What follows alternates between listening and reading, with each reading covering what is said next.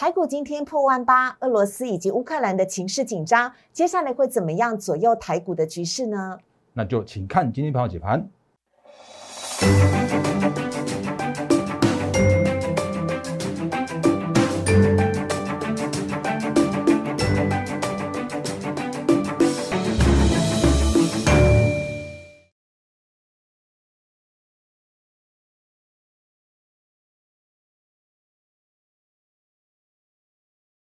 收看《忍者无敌》，大家好，我是施伟，在我身边的是陈坤仁分析师，大人哥你好，施伟好，各位投资朋友大家好。好，今天呢，大家应该都惊吓一场了，因为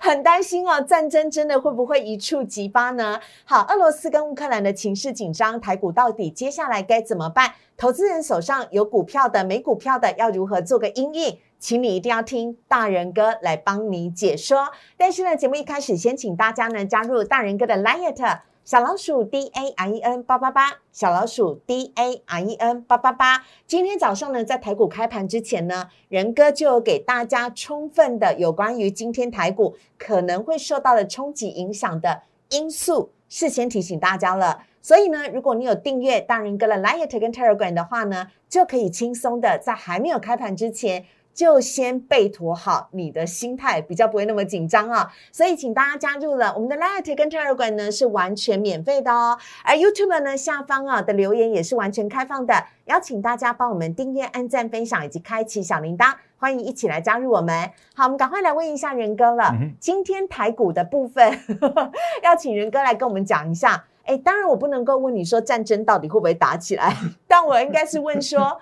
这样子的。传言或即将有可能成为的事实，会对台股造成什么样的冲击呢？台股今天已经一举跌破万八了，而且九点四十分的时候就跌破万八了。好，那思维好，各位主持人大家好，我相信刚刚思维问到的问题啊，应该是会是你今天非常想要知道的。那在我们节目里面，或者在我们的呃一些相关的分享的话，像我们早上 Line 跟 Telegram 的盘前，然后我们每天的盘盘后解析，甚至我们另外额外拍的专题，我都喜欢用。有图、有真相、有数据、会说话的方式来分享给大家，所以真的欢迎加我们 Line 跟 Telegram 是完全免费。那 YouTube 的话是呃呃也是完全免费，然后甚至是说我还开了留言板，然后可以有相关问题的话可以跟我们做一些相关的互动。好，那我们先看一下呃行情的部分，好，因为其实行情真的今天比较震荡一些些。好，那震荡的过程之中的话，其实大家应该还经历过上个礼拜。就是在开红盘的时候，那五天亮丽的表现哦。嗯，那当然在看呃台股的红盘之前呢，我们看一下美股的走势的部分。好，那如果大家还印象深刻的话，其实我们在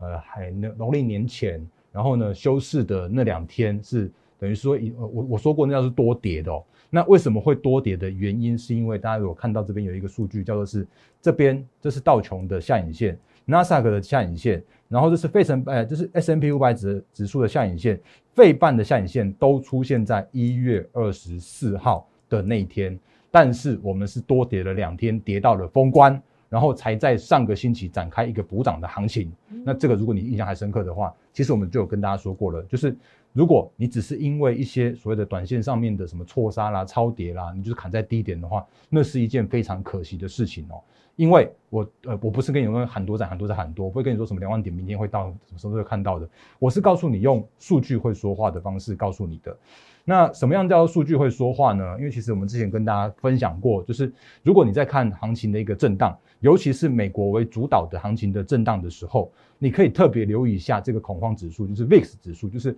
呃波动率指数，因为它是从 S M P 五百指数去衍生出来的。然后它的一个波动程度的话，都是跟着 S M P 五百指数是反方向的一个波动，所以第一个来，请看一下有图有真相的方式哦。这是一月二十四号的那一天，它已经出现了上影线。那如果你有看到我们之前节目，甚至你有看到一些新闻媒体在讲的话，你就会发现说，大哥你怎么讲的跟新闻媒体都不一样。啊，就真的都不一样啊！因为明明有图有真相的告诉你说，已经那个时间点一月二十四号已经是从那个高点，然后反转向下，已经出现了一个长长上影线了。结果新闻在告诉你说，哇，恐慌指数飙高之类的。哦，所以你会发现说，其实那天开始的话，其实行情就已经开始做回稳了。然后呢，呃，S M P 五百指数也开始去做一个回稳反弹了。所以我们刚刚看到的美股的四大指数，在一月二十四号那一天，那那几天都出现了就是长长的下影线。那台股的话，就真的是多跌了两天哦。然后呢，嗯哎，我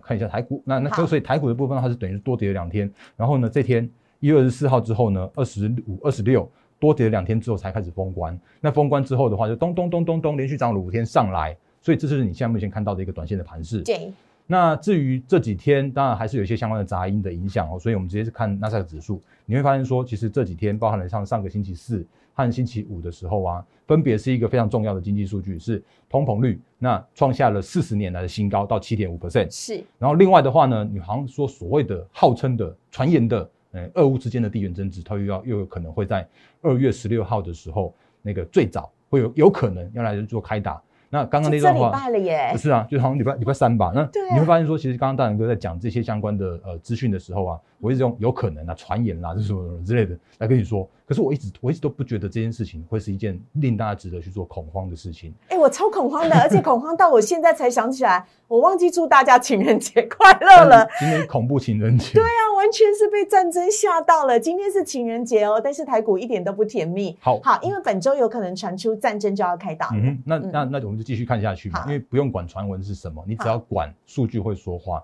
管你现在目前你应该要回归到一个基本面，甚至是你回到一个呃行情，你必须要一个那个有数据去做支撑的一个研判的方式。嗯哦，所以如果你看所谓的 VIX 指数的话，你可以指引出来一些方向哦。那刚刚在讲情人节，因为我我这样讲好了，这个到底谁才是恐怖情人？因为如果你这几天看那些相关的讯息的话，你会说哦，怎么会有这么多纷杂的讯息跑出来了？嗯，因为在周末那几天的话，就是像是那个什么呃，那个俄罗斯跟呃美国那边有热线嘛，对然后，讲了一个小时的电话。啊，然后呢，那个就是呃呃，俄罗斯他就出面呃就想说，那个白宫现在真的是歇斯底里啊，那那个我们还是开放，愿意去做一个相关的会谈，去做一个就是那个大家多多一些充分的讨论，嗯或者是俄俄罗斯方那个单方的说法。嗯然后呢，我会发现说，美国那边的媒体不是从白宫那边出来的，是从美国那边媒体的话，就告诉你说啊，最快有可能哦，那个呃，就是拜登讲说，跟跟北约的这些相关的领袖说，最快有可能在二月十六号要可以去开打。然后呢，结果就一堆的讯息。那甚至是你会发现说，其实礼拜昨天嘛，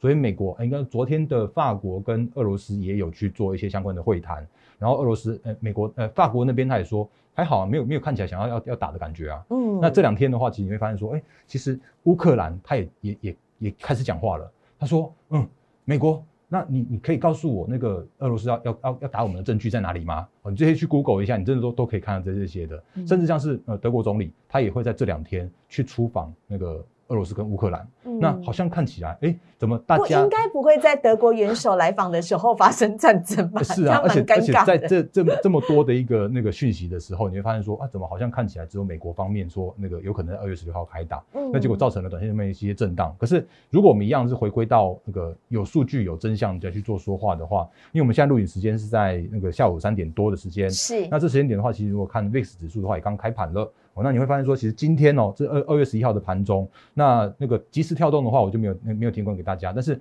如果看一下盘中的话，你会发现说，哦，那个 VIX 指数它其实今天已经就是四五是往上两根红棒上去的，嗯可是那那两根红棒上去的时候，它就并没有去呃，并没有就是就是像之前一月二十四号的那个上影线一样。那甚或是如果大家还记得的话，其实十二月三号的时候也有一根上影线。然后上影线的时候呢，你会发现说，其实回档过后，那 S M P 五百指数反而是创下了历史新高。我、这之前都跟大家大家讲过。那今天的目前的盘中的话，VIX 已经有点像是渐渐的去回稳了，但是它没有到一个大跌的这个过程。但是目前就请大家可以紧盯着这个 VIX 的波动，会是你一个比较有依据的一个方向。那当然，今天的大盘交易指数，因为这次真的有一些相关的原因，所以让今天大盘中场下跌了三百一十三点。可是呢，如果我们可以看一下大方向来说的话，其实今天的行情它是一个涨六百多点之后，然后今天再跌三百多呃三百点。那这是那个呃，因为上礼拜已经连续涨这样连续五天了，那当然今天跌的比较深一点点。可是你如果看今天的成交量的话，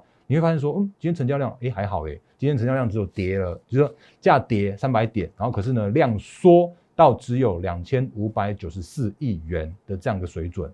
所以短线上面真的难免因为美国的关系，然后甚至像是呃雅股今天也有跌啦，然后所以今天的台股的话就是稍微弱一些些。然后呢，可是如果是就一个大方向来说的时候啊，我觉得还是一样跟大家做提醒，你可以留意一下美股现在目前的一个短线上面的震荡的过程，甚或是说你可以留意一下 VIX 现在目前的这震荡过程，因为今年的行情真的会有非常非常之多的错杀之后带来更低更好的买点，的这些相关的讯息。嗯所以今年的一个行情的定调的方向的话，我依然告诉你，我依然是那个区间，应该说趋势是波段是偏多来去做看待的。嗯，因为在投资价值浮现的一年，因为在今年真的没有那么多的量能的一年，我再次重申，去年那种随便买随便赚的行情已经不在了。是可是今年的话，你会发现说，每一次在拉回的过程中，就会有更低，然后更好的这样的一个买点。所以你必须要理解，你必须要要了解说，你现在目前的一个手上的部位，你到底是真跌还是错杀？那你如果真的是因为错杀，然后把你的股票砍在低点的话，那是一件非常非常之可惜的事情。嗯所以这个行情的部分跟大家做一个相关的提醒到这边。好的，但是呢，大家如果对于战争还有疑虑的话呢，刚刚大人哥有讲过了，就是呢让数字来说话。所以呢，仁哥要带我们来看到当时的伊拉克战争对于股市的影响，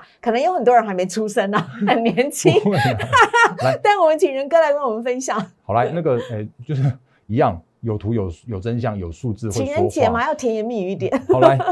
来，那那个如果你没有经历过那个二零零三年的那一次的伊拉克战争的话，我们来嗯给大家看一下有图有真相的版本哦。好，那那次的版本的话，就是如果大家印象还深刻的话，其实那一次在二零零三年的三月，伊拉克战争正式开打，三月二十号的那天，那那时候是打那个海山。哦然后呢，那一次的话，其实在开打之前，确实是呃我们的股市，就是包含了全球都有一个下跌的一个修正。那当时的一个状况是这样子的，就是修正完毕之后，回撤到了一个破破四千点之后呢，然后反弹，然后再回撤再破一次低点，然后正式开打的那天是三月二十号。那正式开打的那天的话，反而是从四零四四落底之后，然后展开了一波的这样一个反弹行情，这些都是有图有真相。这个日期的话，我一点都没有骗人，一点都是完完全全是从呃历史，完全是从从 Google 哎 Wiki 那边去找出来的。那这个图也都是在就是我们的那个 XQ 也一定会有的，这没有必要去去去做造假。然后呢，到了一年之后，我顺便讲一下，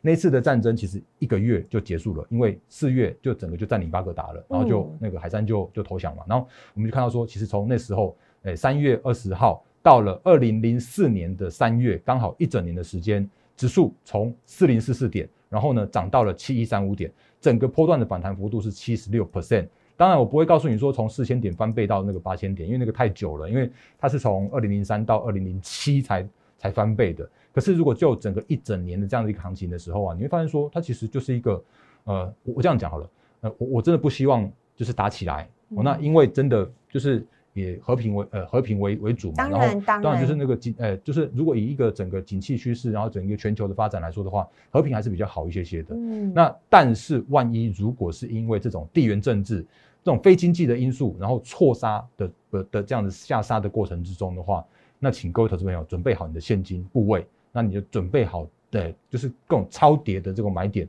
会出来给我们去做一个非常非常棒的进场点。那这一次的那个就是那一次的经验是这样子啊，那这一次的话，我会是用相同的方法去做看待。原因是因为它就是一个地缘政治，嗯原因就是因为它不是经济衰退，嗯原因就是因为它可以很快的去做去做一个相关的控制，但我我我还是觉得不会打起来。嗯 对嗯，好，那也要请教一下仁哥啊，就是呢，有关于今天呢，报纸的头版头条也报道了俄罗斯跟乌克兰的战争一触即发，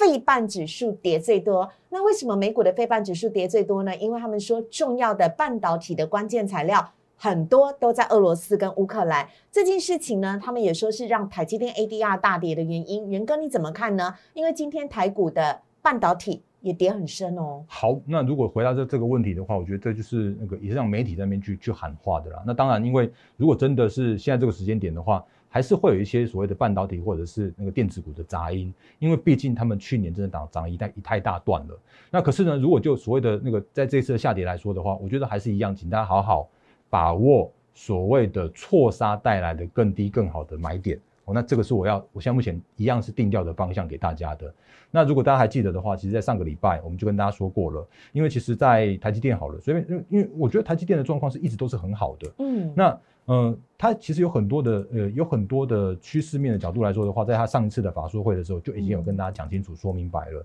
因为包含了像是呃，他觉得今年的半导体的展望是依然乐观的，然后呢，甚至是包含的叫做是他觉得今年一样会有五 G、AI 什么相关的物联、物联这些相关的应用，会是一个一样是要强调抢晶片的一年。嗯。所以在这样状况来说的时候啊，其实如果在上礼拜你也会看到说像什么什么什么细晶圆之类的，它有因为错杀的错杀超跌之后啊，它也是快速的去快速的去做一个那个回呃回稳之后的一个反弹。那上礼拜的环球金，因为在过年期间它并没有通过那个呃视窗案的的合并案，所以它在呃上个礼拜的那一周上半周的时候啊，就直接跳空给你看，就过完年一回来直接跳空下跌，是啊，然后结果没想到在礼拜四、礼拜五的时候就回稳向上啦。那其实我们也上礼拜的时候也花了很多很多很多的时间跟大家说明过，甚至不是上不只是上礼拜而已啦，就是说这段时间以来一直不不断跟大家提醒说，因为行情的震荡，因为资金的有限，所以你会发现说真的有太多太多的题材面的影响。那我相信这个半导体的这件事情的话，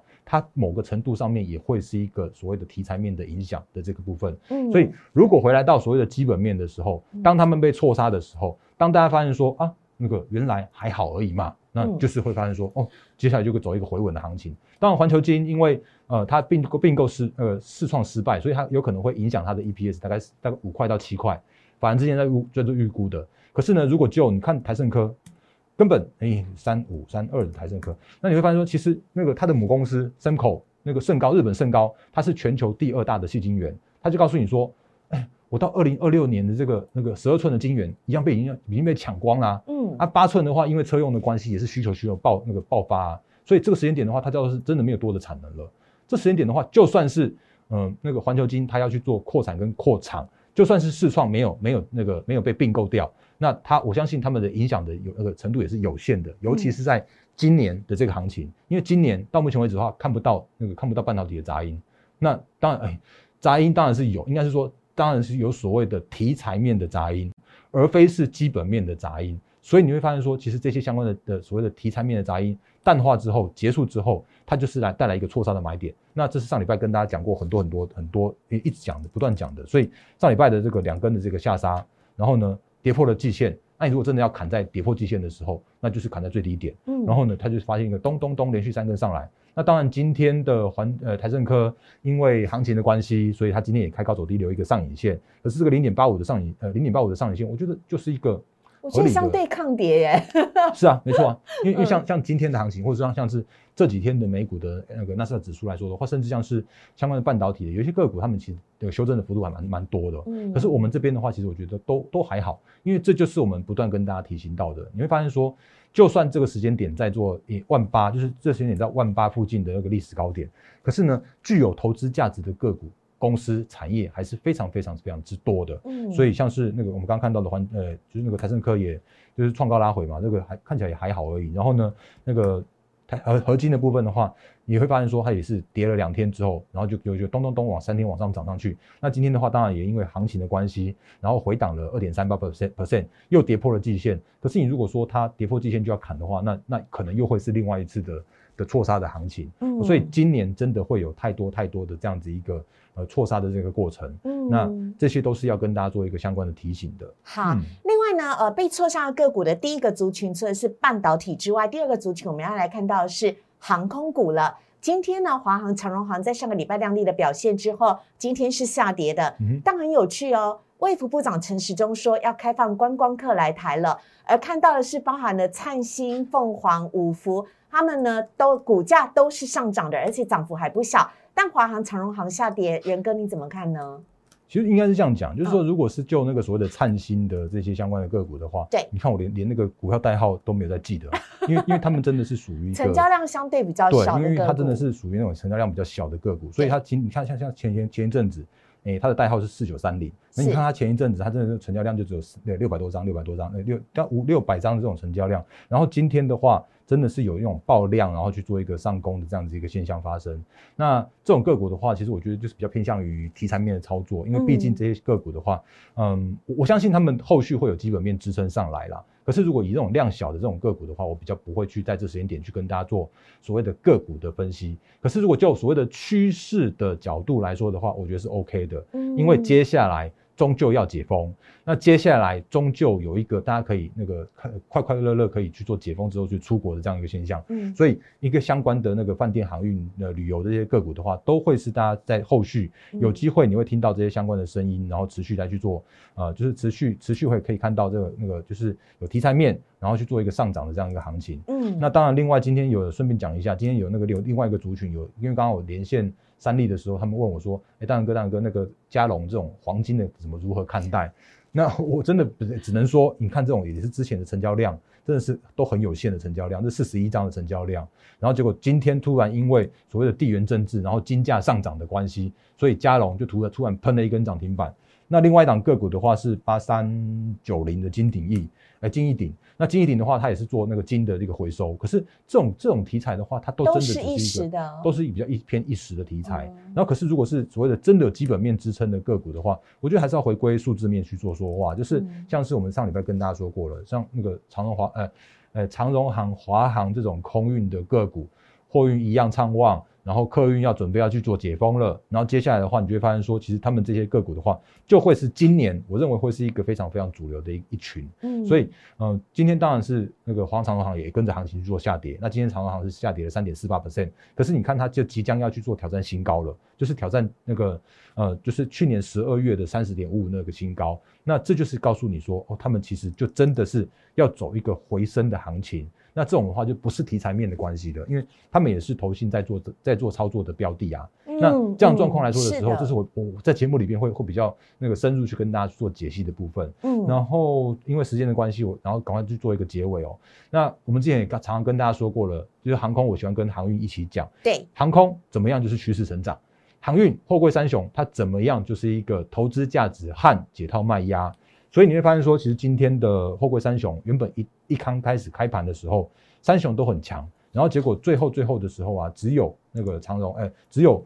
哎，万海是上涨的。那今天的长荣要是开高，然后走低之后杀了一个尾盘，跌了一点一四 percent。然后那个阳明的话也是一样，那个呃中场是跌了一点三四 percent 嘛。然后只有万海是在那个上涨的这个过程。那这也其实也就我们之前跟大家说过了。这时间点，或者说你会发现今年的行情或今年的族群啊，就很难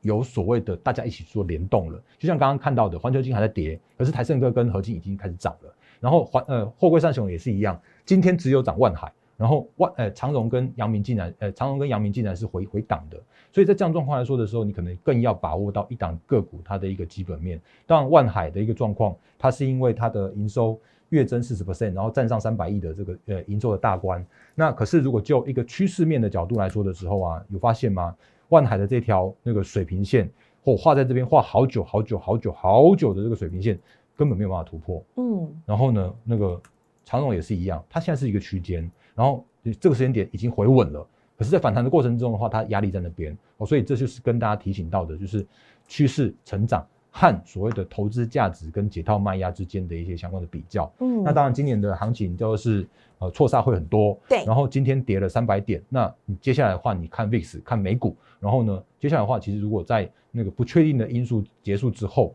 那自然会回到一个景气复苏的阶段，所以如果你这时间点你真的不知道怎么操作的话，当然还是一样，就是我们节目是完全免费的啦。那但是如果你真的有一些相关的个股是呃套在那边，然后需要去做持股见证，带你去做太多换强，然后呢有有比较明确的买卖点的操作的建议的话，嗯，那还是我们的会员权权益。所以这是要跟大家在节目的时候就最后再跟大家做做相关相关提醒喽。好的啊，再次提醒一下大家，如果说呢你现在手上有个股刚好被套牢。或来不及呢？这一波呢，来不及操作，来不及赶快呢来做个太弱换强，不晓该怎么办的话，都非常欢迎您可以带着股票来找大人哥做持股见证。那另外呢，如果是说你有资金，但是不晓得接下来该如何布局，又很害怕战争的因素会有所影响的话。别担心，大人哥呢也会帮你找到稳健持股操作的方式，也非常欢迎您可以加入我们的获利会员团队了。加入的方法呢，欢迎您可以有一对一跟大人哥来做私讯，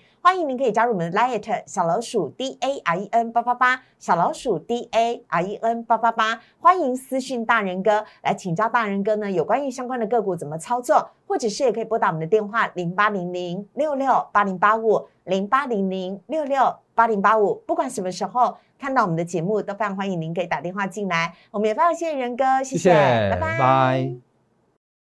立即拨打我们的专线零八零零六六八零八五零八零零六六八零八五摩尔证券投顾 陈坤仁分析师。本公司经主管机关核准之营业执照字号为一一零金管投顾新字第零二六号。新贵股票登录条件较上市贵股票宽松。且无每日涨跌幅限制，投资人应审慎评估是否适合投资。本公司与所推介分析之个别有价证券无不当之财务利益关系。本节目资料仅供参考，投资人应独立判断、审慎评估并自负投资风险。